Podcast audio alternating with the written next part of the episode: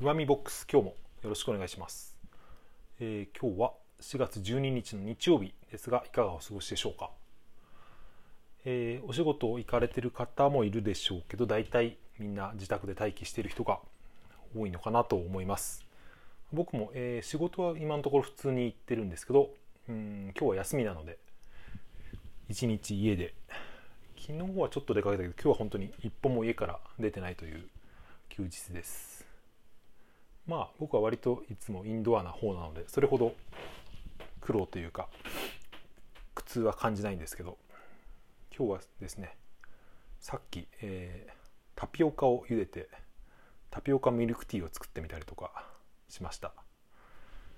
えー、あと何でしょうね、まあ、料理したりこれからちょっと夕食を作ろうかなと思ったりしてるんですけどそんな感じで、えー、生きてま、生きています。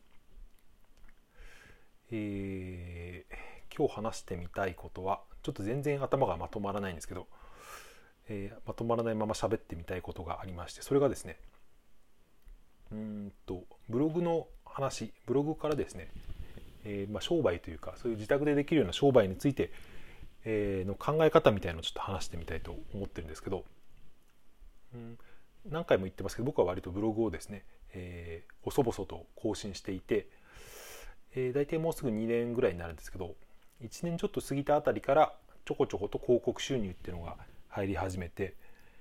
あんまり最近更新できてないんですけどそれでも、うん、収益はちょっとずつ増えていってっていう今、えー、月に2万円ぐらいかないってるっていう感じでせっかくなのでこれをですねもっともうちょっと副業と呼ばれるまで増やしていきたいなと思っているんですがその時ですね、うん、考え方として僕はですね割と最初はブログ始めたきっかけもちょっとおかずお小遣いが稼ぎたいなっていう完全に、えー、お金儲け的な考え方で始めたんですけどでもそれをずっとですね追求していると結果的にですねユーザー目線にならざるを得ないというかお金を稼ぎたい商売をしたいっていう形でやってるんですけどそれを突き詰めていくと結局ユーザーファーストに行き着くなっていうことを感じたのでちょっとそれについての話なんですけど、まあ、僕が書いているブログっていうのはまあ自分が普通に生活してたりとか趣味でやってて困ったことを自分で解決したらそれを分かりやすく説明して書いてみるみたいな、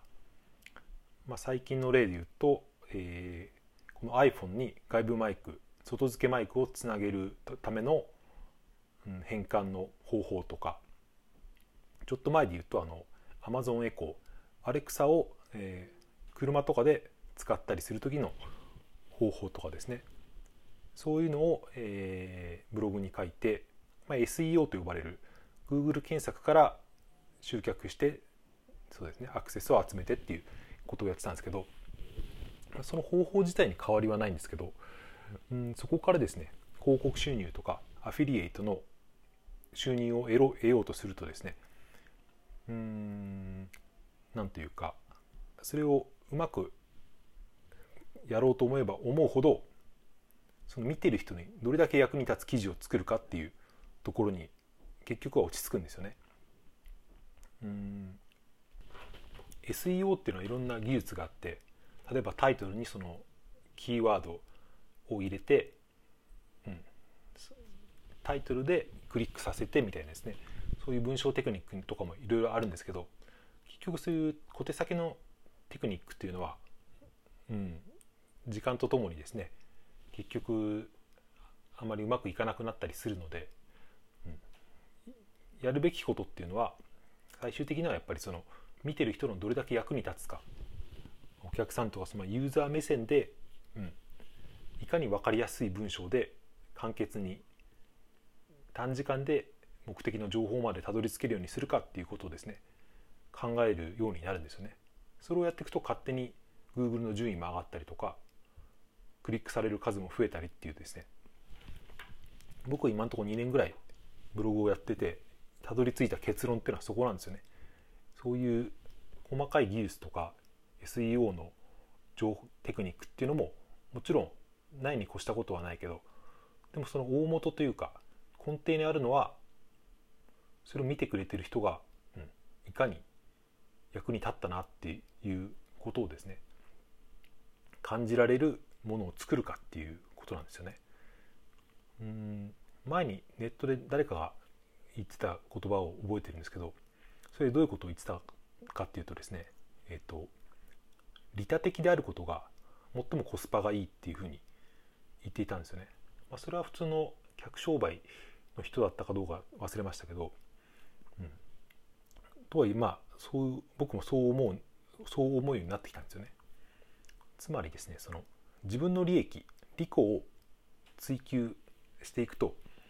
最終的にですね利他にその他人の利益を追求せざるを得ないっていうですねこれは一見矛盾して聞こえますけど結構真実だなと思ってましてあの皆さんもどっかまあ例えばレストランとかお店とかですごい繁盛してるお店って大抵そのお客さんに親切だったりとかすごいサービスが行き届いていたりってするんですけどそういう人たちってそういうお店って決してですね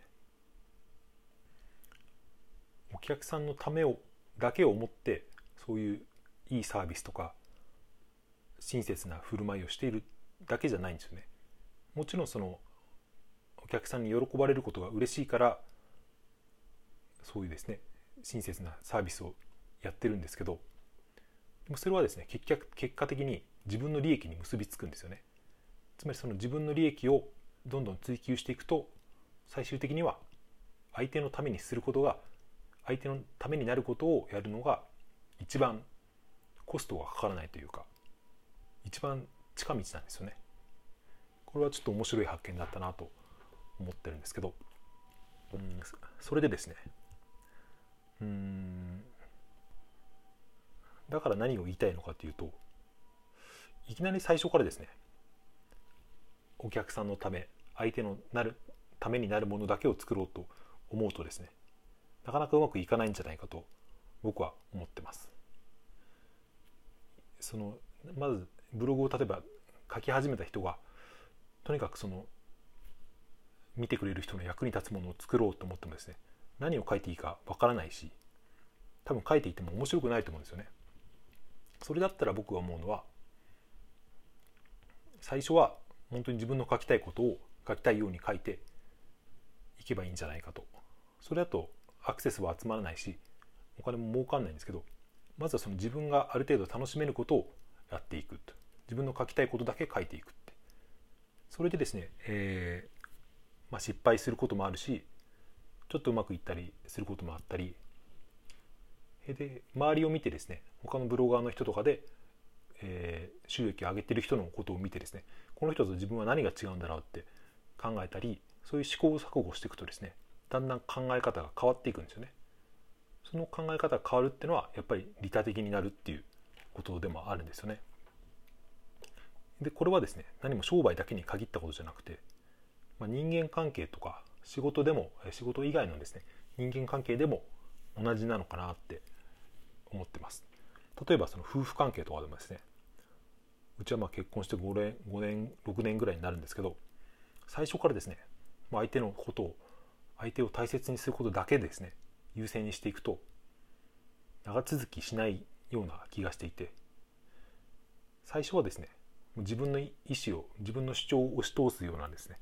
わわがままでいいと思うんですよね自分が一番楽な生き方を、えー、してそれでぶつかったりとか喧嘩して最終的にですねそれを繰り返していくとまあ相手のためを